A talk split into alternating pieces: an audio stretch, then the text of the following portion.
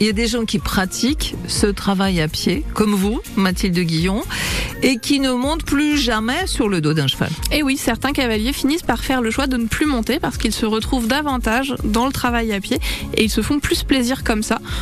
Et pourquoi pas Il n'y a pas de mal à ça euh, et il n'y a pas de bizarrerie particulière. C'est vrai que ça étonne un peu, mais ça peut être un vrai plaisir de travailler à pied avec son cheval et on peut ne plus ressentir le besoin de monter.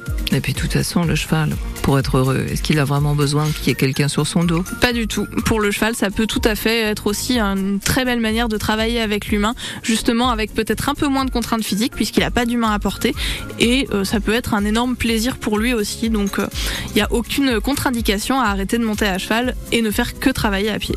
Et qui file, avez-vous dit Merci beaucoup Mathilde Guillon, vétérinaire comportementaliste dans la Vienne. Au revoir. Merci, au revoir.